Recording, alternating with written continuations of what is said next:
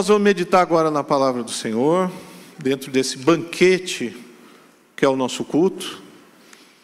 Tenha certeza que Deus está se agradando de todo, tudo que a gente tem feito hoje, e Ele quer falar com você, Ele quer continuar a obra que Ele iniciou, te dando sabedoria, te dando capacitação, te dando uma inteligência que vem do alto.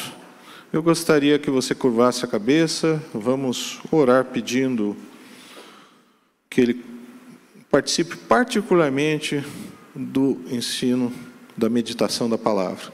Senhor Deus, nós te louvamos, te agradecemos, porque esse culto tem sido uma bênção, te agradecemos porque o Senhor tem recebido os nossos louvores, te agradecemos porque temos certeza que chega como um aroma agradável, Senhor, a Ti. Que o Senhor continue a tua obra nas nossas vidas, que o Senhor continue a operar milagres, restaurações, que o Senhor continue confortando, Senhor. E agora abra o entendimento da tua palavra, que nós possamos realmente ser transformados pela tua palavra, Senhor, em nome de Jesus. Amém, Senhor. Eu queria que vocês abrissem comigo em Mateus capítulo 5, versículo 17 a 20. Conseguiram projetar dessa vez? Também não. Nunca conseguem projetar ou preciso. Estão tentando, estão tentando. Vamos lá, tem problema. Uh, Mateus capítulo 5, de versículos 17 a 20. Eu queria dar primeiro o contexto dessa passagem. O Evangelho de Mateus, os quatro evangelhos são biografias de Jesus Cristo, feitos segundo visões diferentes. Mateus é o mais judeu de todos, é um judeuzão da gema, os outros são judeus, mas você tem os judeus que vão um pouquinho para o outro lado, como João, que gosta um pouquinho dos gregos. E Mateus, ele transmite uma mensagem muitas vezes única. E do capítulo 5 a 17, vocês têm o famoso sertão do monte. E o pessoal faz uma confusão com esse sermão do monte que vocês nem imaginam, tá? Literalmente, a melhor maneira de você ler o Sermão do Monte, monte sempre está associado a um local onde Deus se revela para os homens, é que Jesus está dando uma contextualização do Antigo Testamento e da lei. Senão você não entende. Você começa com um tal de bem-aventurança para cá, bem-aventurança para lá, e se perde totalmente. Nesse sentido, a gente tem a palavra de Jesus em Mateus 5, de 17 a 20, que vai dar mais confusão ainda na cabeça das pessoas. Vamos acompanhar comigo. Não pensem que vim revogar a lei ou os profetas. O que, que ele está querendo dizer com isso? Que ele não veio cancelar tudo que tem no conteúdo dos cinco primeiros livros da Bíblia, ou o famoso Pentateuco, e não veio cancelar o ensino que tem nos livros dos profetas. Não vim para revogar, mas para cumprir. Porque em verdade lhes digo: até que o céu e a terra passem, nem um i ou um tio jamais passará da lei. Literalmente, o que ele quer dizer aqui é que o conteúdo da lei, o conteúdo dos profetas, vai persistir por toda a existência da terra como a gente conhece e que nenhuma traço minúsculo do que está escrito nos livros do Antigo Testamento, da lei e dos profetas, pode ser cancelado. E ele continua: aquele, pois, que desrespeitar um destes mandamentos, ainda que dos menores, ensinar a outros a fazer o mesmo, será considerado mínimo no reino dos céus. Aquele, porém, que os observar e ensinar, esse será considerado grande no reino dos céus. Porque eu afirmo que, se a justiça de vocês não excederem muito a dos escribas e fariseus, jamais entrarão no reino dos céus. Jesus está falando, está orientando, guiado pelo Espírito Santo, a gente tem Mateus que deixa gravado para nós que não foi revogado a lei ou os profetas. O sentido ético, o sentido moral, todos os ensinos ficam mantidos.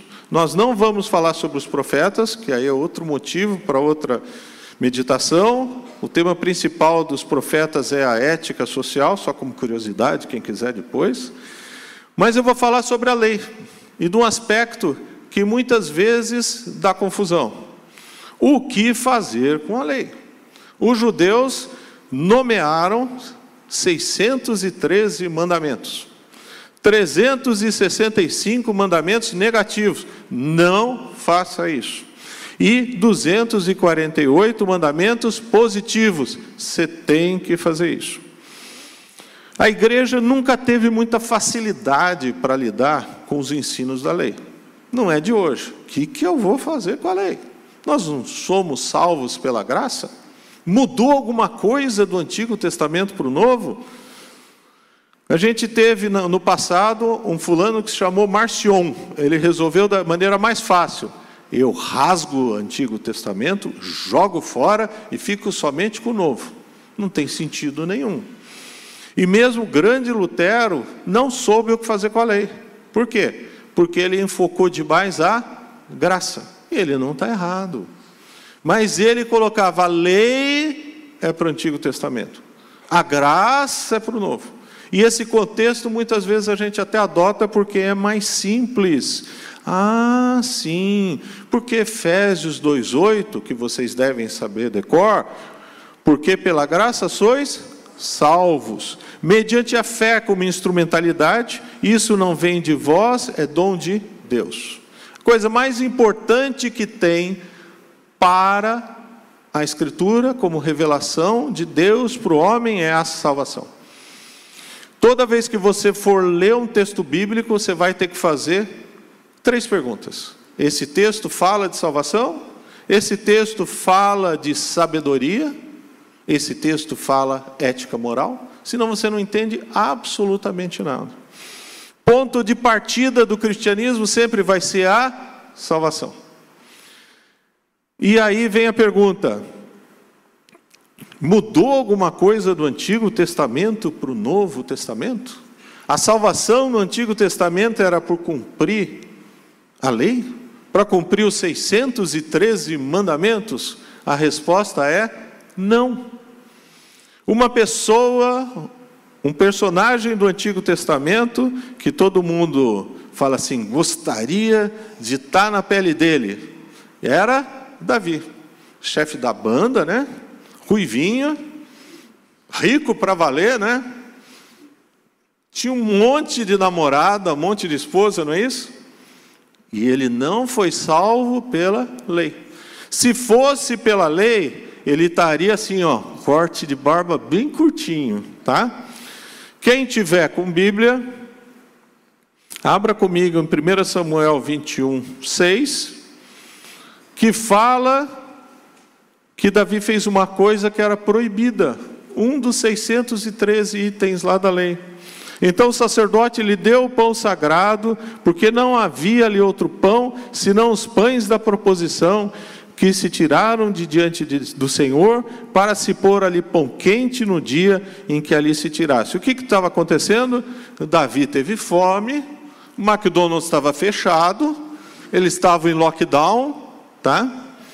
E não pensa que isso não acontece. Eu fui para uma cidade do interior trabalhar, ver um caso lá, e a cidade, o prefeito pôs em lockdown. E aí, depois de viajar três horas, a primeira coisa que você quer, o que, que é? Banheiro. E para achar um banheiro na cidade. Aí eu fui no lugar, o posto, é, não, nós estamos fechados, mas e o banheiro? Não, não tem. Davi chegou com fome, lockdown. Aonde ele vai comer os pães da proposição. Ai, pecou, tem que fazer três Ave Maria, um Pai Nosso e pular um pé só, vai resolver? Se a graça não atuasse em Davi, ele estaria condenado à morte eterna sem Deus. Segunda Samuel 11, de 26 a 27. Eu não vou ler o texto, depois vocês leem. Davi tinha feito uma pequena probleminha. Ele viu uma mulher tomando um banho, né? Achou ela feia para dar dó, né? E aí o que, que ele fez? Avançou. E ela engravidou. E aí Oh, se descobrem. Ela era casada com o tal de Urias, essa é a história. Aí ele dá um jeito que Urias morra em batalha. Ah, ele adulterou, ele assassinou, ele comeu os pães da proposição. Ah, mas ele descumpriu a lei, os 613 itens que os judeus conseguiram enumerar no livro do, nos livros do Pentateuco. Porque a salvação no Antigo Testamento era pela graça, do mesmo jeito. Não tinha nada a ver com cumprir obras. A diferença no Antigo Testamento é que o povo daquela época esperava o Messias. O pessoal que conviveu com Jesus viu o Messias e nós aguardamos a segunda vinda.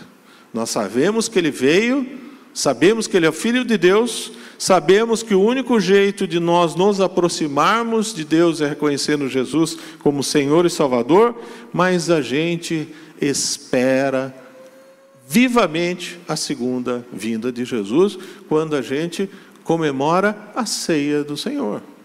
Nós não esquecemos que o nosso reino é futuro. Nesse sentido, a salvação sempre foi pela graça.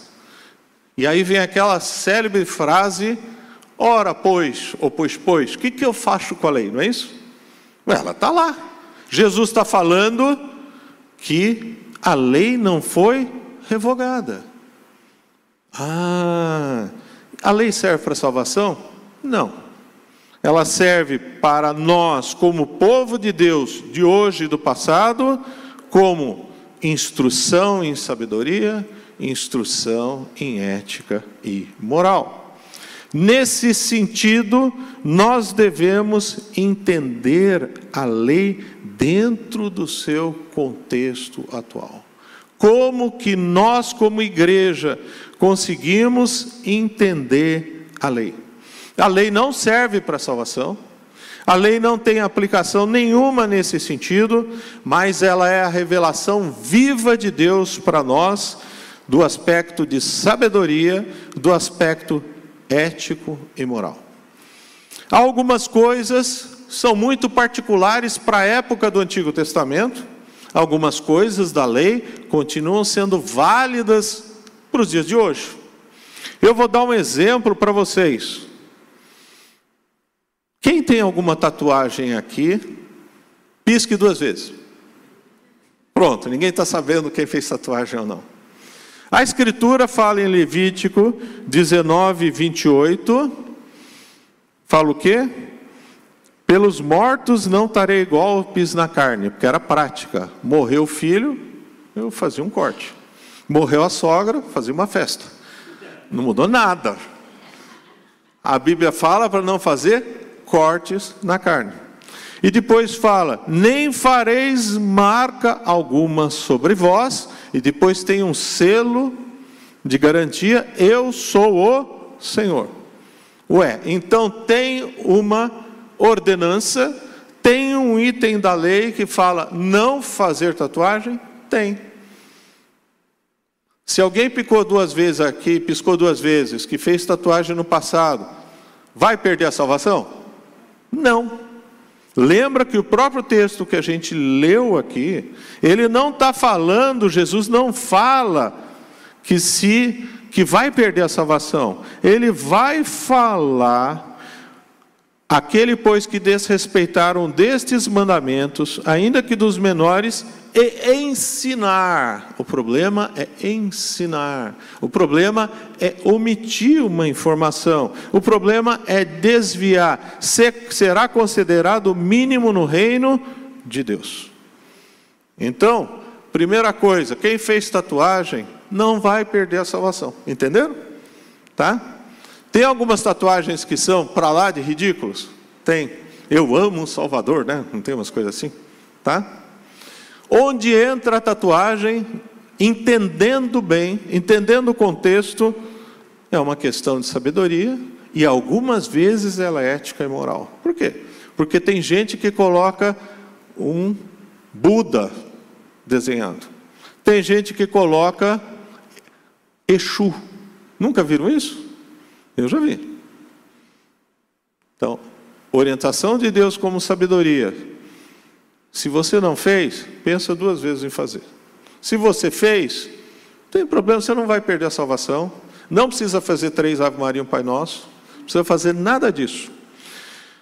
O outro aspecto muito interessante da lei, quando você vai ler a lei, a primeira coisa é que você lê, lê, lê e não entende nada. Falei alguma coisa estranha? Você lê aquelas leis dietéticas, pode comer camarão na lei? Não, deixa para mim que eu como, tem problema nenhum. Pode comer mortilha, mortilha argentina, é a salsicha de sangue. Pode, na lei, não. Eu não gosto, mas se tiver só isso para comer, eu como. As leis dietéticas você encontra em Levítico 11. Eu não vou discutir porque é uma complicação tremenda.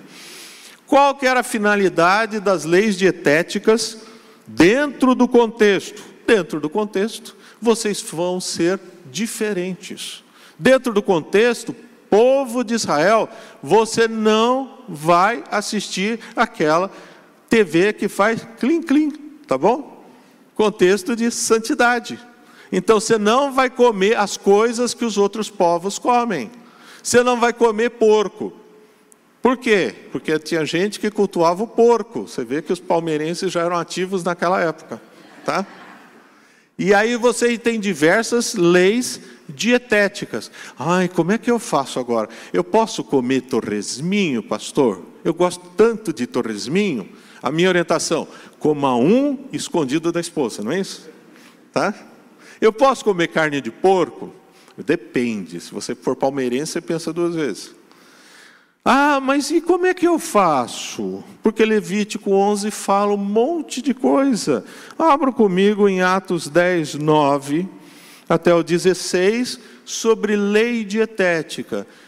As leis podem ser transformadas ou revogadas. Elas não são simplesmente para você chegar Antigo Testamento e colocar no Novo. E cuidado que as leis não têm nada a ver com salvação, tá? Atos 10 de 9 a 16. No dia seguinte, indo eles seu caminho, estando já perto da cidade, subiu Pedro ao terraço para orar, quase a sexta hora. Quase a sexta hora é meio-dia, falta 30 minutos ainda para o meio-dia. E Pedro é o mais judeu deles, para vocês entenderem o contexto, tá? E tendo fome, ele quis comer. Enquanto lhe preparavam, sobreveio um arrebatamento de sentidos. Esse é um termo que a Bíblia fala, como se ele tivesse visualizando e vivendo uma situação. Isaías tem essa descrição, o próprio Paulo descreve essa situação, próprio João, no livro de Apocalipse, descreve a mesma situação. E viu um céu aberto e descia um vaso como se fosse um grande lençol atado pelos quatro pontas e vindo para a terra, no qual havia de todos os animais, quadrúpedes e feras e répteis da terra e aves do céu, e foi-lhe dirigida uma voz: Levanta-te, Pedro, mata e come. Mas Pedro disse: De modo nenhum, Senhor, porque eu nunca comi coisa alguma imunda, alguma coisa comum. E a segunda vez lhe disse a voz: Não faças tu comum ao que Deus purificou. E aconteceu isso por três vezes, e o vaso tornou a recolher-se aos céus. Pedro tem uma visão de uma churrascaria. Ele tem a visão um rodízio, aquele maravilhoso, que a gente não liga, a gente come tudo, não é isso? Tá? Se souber, então fica sem comer 12 horas, né? Tá? Uma vez eu operei um paciente no, faz tempo, uns 20 anos. Aí eu operei, aí o anestesista ficou muito bravo comigo, porque esse cara comeu que nem um condenado, você não deixou ele em jejum. Já foi tudo bem, mas o anestesista não conseguia resolver. Aí eu falei assim, mas eu não te falei que tinha que fazer jejum de 10 horas? Ah, eu fiz 10 horas. Só que como eu achei que ia morrer, a véspera eu fui naquele rodízio, não vou fazer propaganda, e ele comeu tudo. Que nem cabia no estômago, tá? Pedro tem uma visão que é totalmente oposta à lei que ele tinha. A lei é: você tem que ser diferente do jeito que você come. Ah, tá. Isso mudou para a igreja? Mudou. Você pode comer o que você bem entender. Por quê? Porque toda vez que tem três vezes, é algo que tem muita importância. Mas eu não posso comer carne de porco? Pode. Eu posso comer aquela picanha com sangue? Não, não pode. Dá para gente, eu e o pastor Rodrigo comemos depois. Amém, ó glória. Né? Não existe restrição, mas eu não gosto. Aí é outra coisa. Mas não existe um aspecto restritivo. Ah, eu pus na boca um bacon, eu tenho que cuspir porque eu vou perder a salvação. Tem algum sentido? Já não tinha sentido. E você tem um cancelamento formal. A gente tem lei para tudo no Antigo Testamento. Por quê? Porque é uma constituição, porque é uma orientação geral. Você também tem leis sanitárias no Antigo Testamento. Levítico 14, eu não vou ler tudo, por favor. E Levítico 15 vai falar de leis sanitárias. E ele fala de uma coisa interessante: aquele que está doente tem que ficar isolado. Ah, tem que lavar as mãos. E eles faziam uma coisa que não era muito comum. Alguém já foi em tribo indígena aqui? Não aculturada? Se você for, você vai ter que ficar pulando, porque eles evacuam em tudo quanto é canto. Tá? Pelo menos eu tive essa experiência de ficar pulando lá. Ah, um dos itens da lei fala: não evacuarás no arraial. Ah, são leis sanitárias. Se tiver alguém doente, deixa ele sete dias em isolamento. Se precisar, deixa mais sete. Está lá, pode procurar. Ah, é, mas agora fizeram uma coisa diferente. Eles isolaram as pessoas saudáveis, já perceberam isso? Ah, isolar a pessoa doente é o que? Sabedoria. A lei tem que ser entendida como ética, como moral, como sabedoria. Um aspecto importante da lei é sobre a sexualidade. Opa! Levítico 18 fala sobre sexualidade. Uma das coisas que mais pega para Deus é a sexualidade. Nós fomos feitos à imagem e semelhança dele, ética e moral, e ele tem um padrão de sexualidade ético e moral. E hoje a gente vive uma confusão generalizada, não tem nada de novidade, transexualismo, é, cirurgia de returbinação, não sei como é que eles chamam agora, tudo isso daí você encontra na história. Levítico 18, 22 a 24. Eu vou ler para vocês. Com homem não te deitarás como se fosse mulher. A abominação é. Existe uma diferença teológica entre abominação e pecado. Pecado é você agir, você pensar tudo que seja contra a vontade, tudo que seja contra o padrão de Deus. Nós somos pecadores? Somos. Tá? Se você acha que não é pecador, vai na 23 às 6 horas da tarde e vê um motoqueiro passar e te arrancar o espelho, que você vai lembrar um monte de nome que você nem sabia que você conhecia mais, não é verdade? Ou só comigo aconteceu isso? Tá bom, só comigo. Tá? Nós somos pecadores, sim. 1 João fala que nós temos um advogado de plantão. Tem algum advogado aqui? Uma. Então, dois, esqueci do irmão. Existe o famoso advogado de porta de cadeia, não tem? Que fica lá, apareceu, eu vou pegar um caso para mim. Jesus se comporta da mesma maneira. Se fizer uma bobagem, você pode estar certo que ele vai lá te defender e não cobra honorário segundo a prescrição do OAB. Tá? Ele que pagou o preço. Agora, a abominação é pior. A abominação, eu estou fora. Deus não olha. Existe redenção para aquele que comete uma abominação? Existe. Jesus cobre qualquer pecado. E ele continua, Levítico 18, de 22 a 24: Nem te deitarás como um com um animal. Isso está se tornando cada vez mais frequente. Para te contaminares com ele, nem a mulher se porá perante um animal. É a chamada zoofilia. Confusão é. Essa versão que eu tenho ele coloca uma palavra que eu acho que cabe muito. A gente está vivendo uma época muito confusa. A gente viajou com uma dona de escola, ela falou assim que estava com maior confusão na época do governo anterior, porque o MEC tinha colocado que as crianças poderiam escolher o nome social. E eles tinham que comunicar o MEC. Então ela falou: olha, dá... ela não era cristã, falou, dá maior confusão, porque um semestre a menina quer ser chamada de João, e eu tenho que mandar o documento para o MEC de João. No outro semestre, ela quer ser chamada de Maria. Isso é confusão. E a gente está vivendo uma época de confusão. E ele continua: com nenhuma destas coisas vos contaminareis, ou vos contaminais, ou vos contamineis, tanto faz. Literalmente, a gente está vivendo uma época em que a sexualidade é muito fácil a igreja se contaminar. Porque com todas estas coisas se contaminaram as nações que eu expulso diante de vós. A gente está vivendo a mesma situação. Ah, mas isso só vale para Antigo Testamento. Agora mudou. Não mudou. Ah, mas tem uma tal de Bíblia inclusiva, né?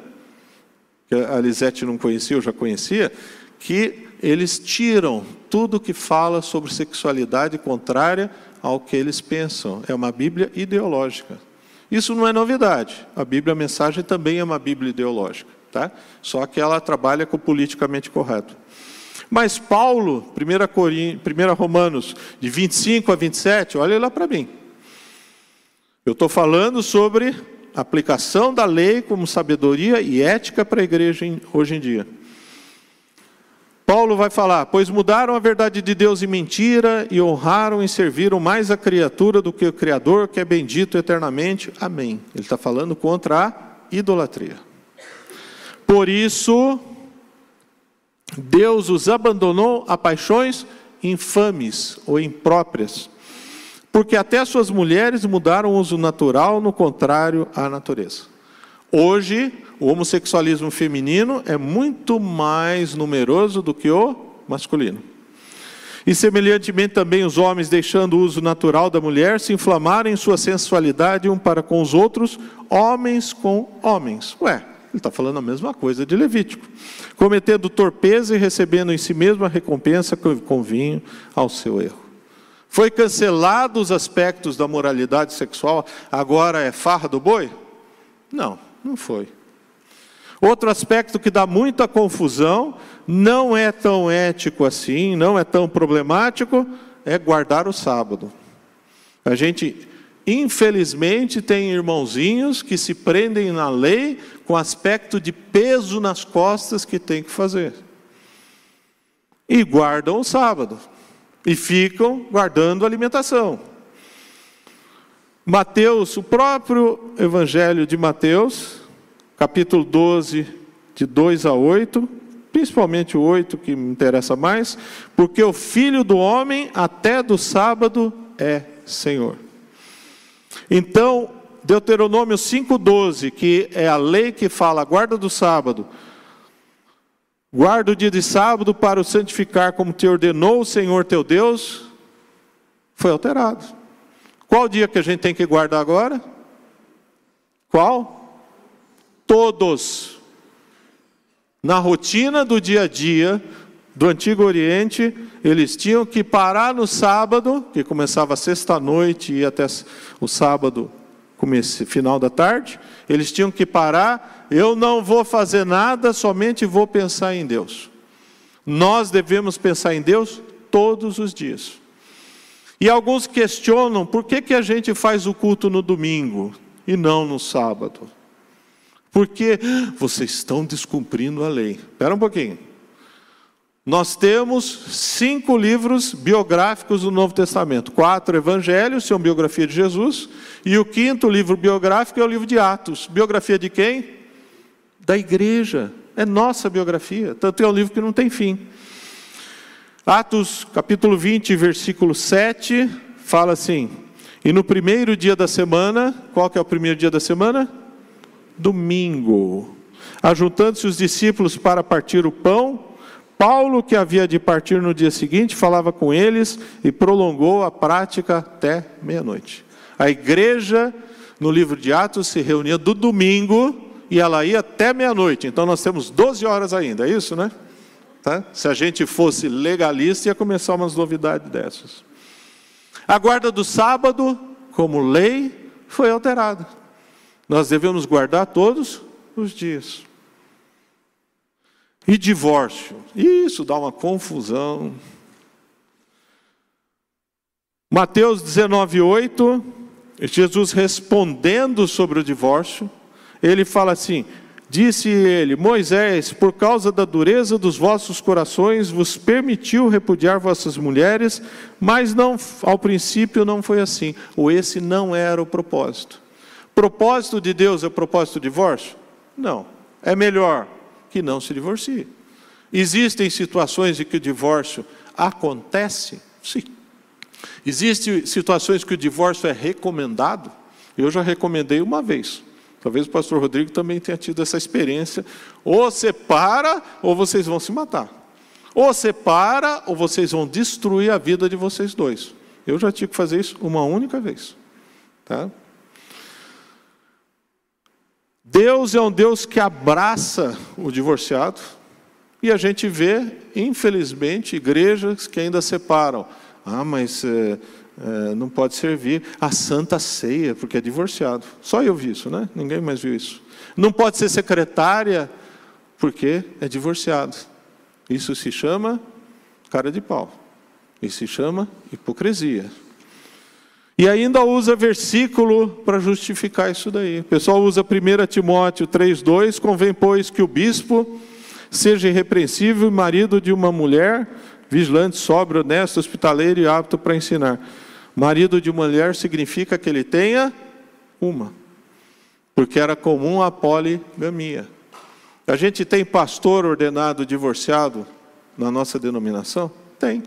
Tem até diretor, vou escandalizar. Tem diretor da ordem. Eu o conheço e não foi culpa dele.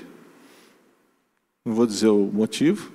Então a gente tem que tomar cuidado, porque a gente quer muitas vezes tomar uma atitude que a Escritura não fala. Tá? Eu queria concluir.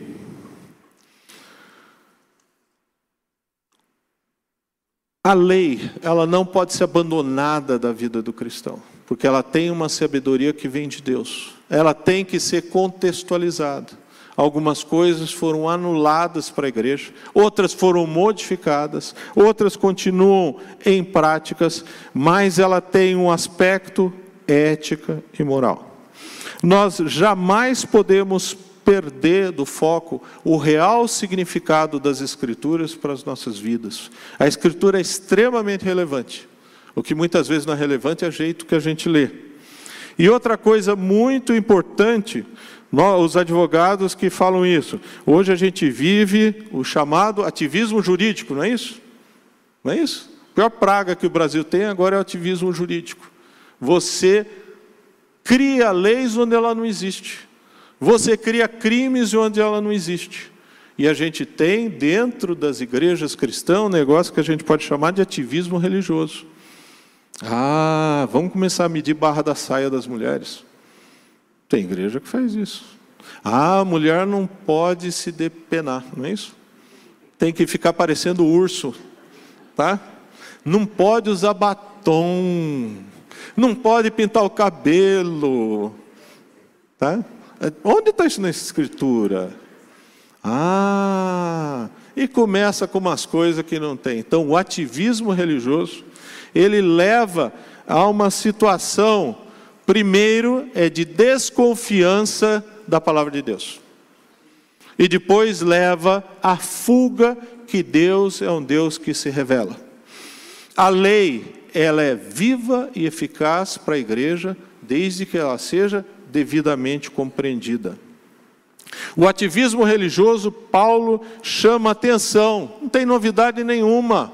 Colossenses capítulo 2, versículo 21 a 23. Vou dar cinco minutos para vocês acharem.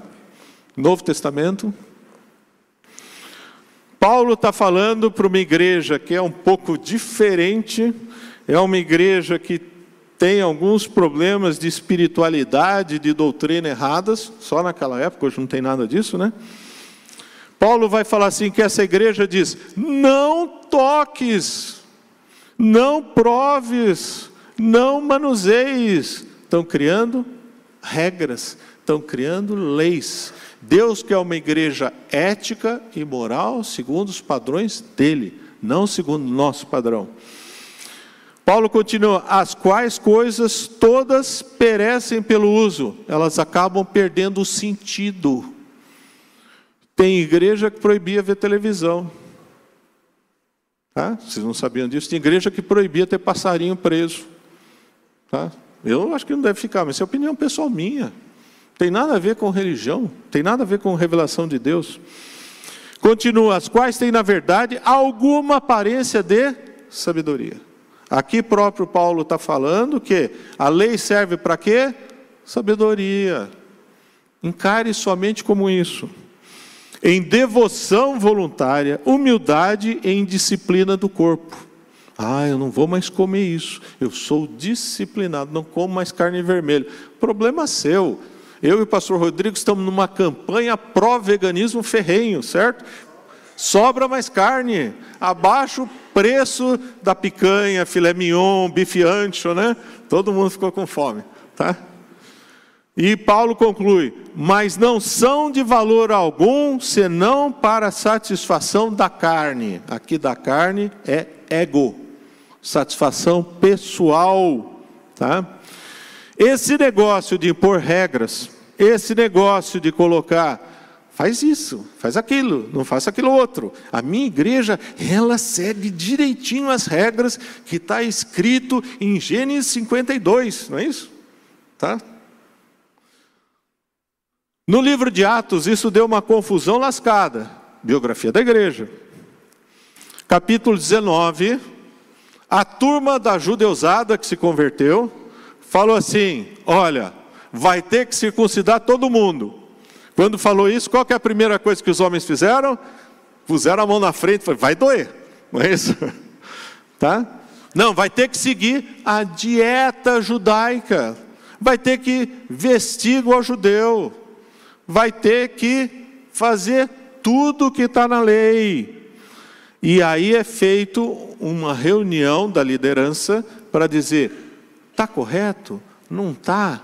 O que, que deve ser aproveitado para a lei? E nessa situação, Atos 15, 20 e 28, você tem uma resposta de como os gentios, ou os não-judeus, deveriam se comportar quando eles aceitaram aceitavam o Deus de Israel, aceitavam Jesus como Messias, e fala: na verdade pareceu bem o Espírito Santo, e a nós não vos impor mais encargo algum. Existe a sabedoria, está lá. Livro de Tiago fala: se alguém tem falta de sabedoria, peça a Deus. Nós precisamos de sabedoria o dia inteiro. Quantas bobagens a gente já não fez? Relacionamento, família, negócio. Olha, é incrível a bobagem que a gente faz. Por isso julgo que não se deve perturbar aqueles dentre os gentios que se convertem a Deus. Mas escrever-lhes que se abstenham dos, da contaminação dos ídolos. O que, que significa isso? Nós não devemos ser idólatras. Alguém tem algum santinho no bolso? Ninguém. Era comum na época. Eles tinham os santinhos familiares. Era extremamente comum, já era cultural. O outro aspecto da imoralidade sexual. Ué, não falou nenhuma novidade até agora. Depois, a versão que eu estou tendo está correto. Do que é sufocado. Quem tem outra coisa escrito diferente? Porque tem outras versões que fala o quê? Da carne de animais. Está errada a tradução. A tradução é sufocado. E existe uma discussão o que é sufocado.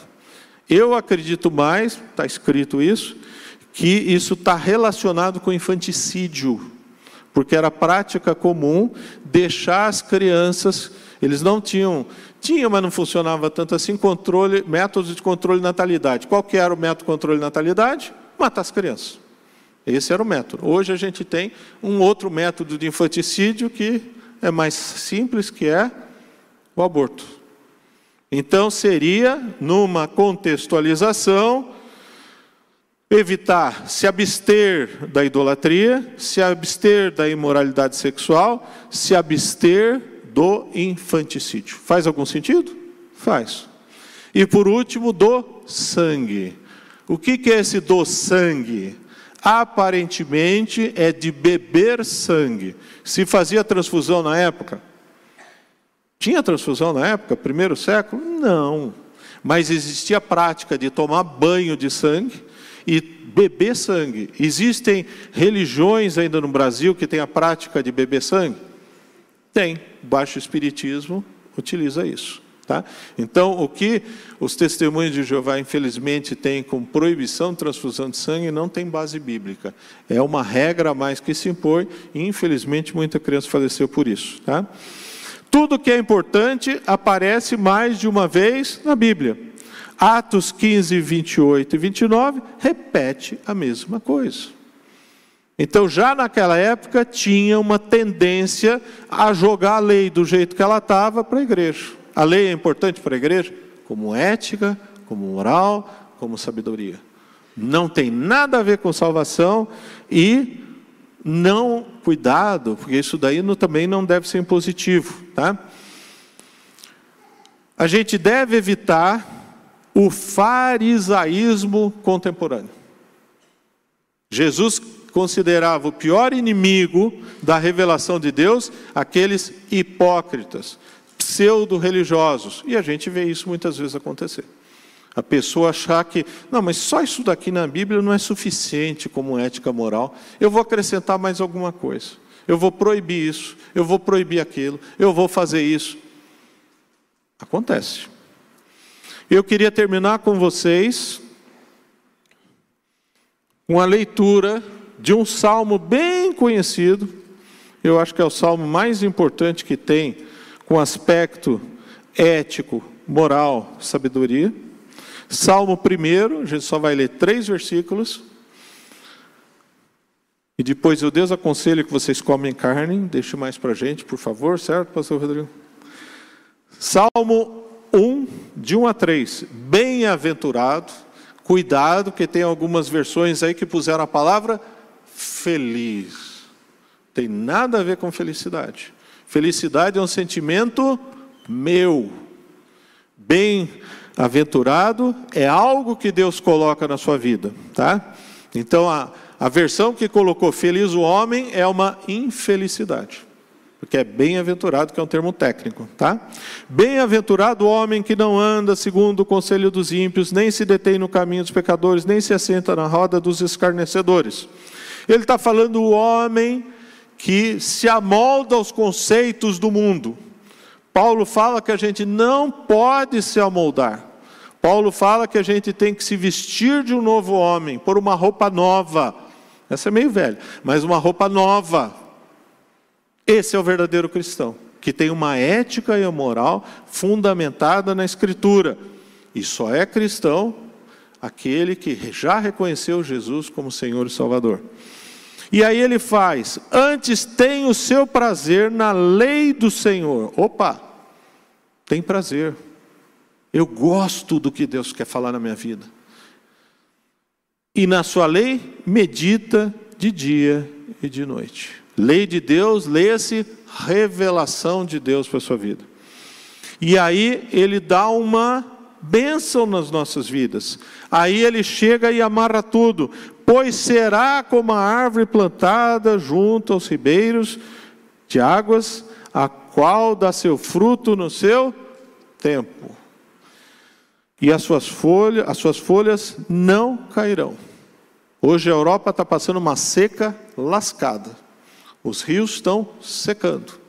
As pessoas vão passar muita dificuldade na Europa. Promessa de Deus para as nossas vidas se a gente seguir a ética e a moral de Deus, a sabedoria de Deus, o que, que vai acontecer com a gente? A gente vai sobreviver. Sobrevivemos à pandemia? Quem morreu, levanta a mão. Ninguém, olha só. E ele termina dizendo assim: E tudo quanto fizer, prosperará.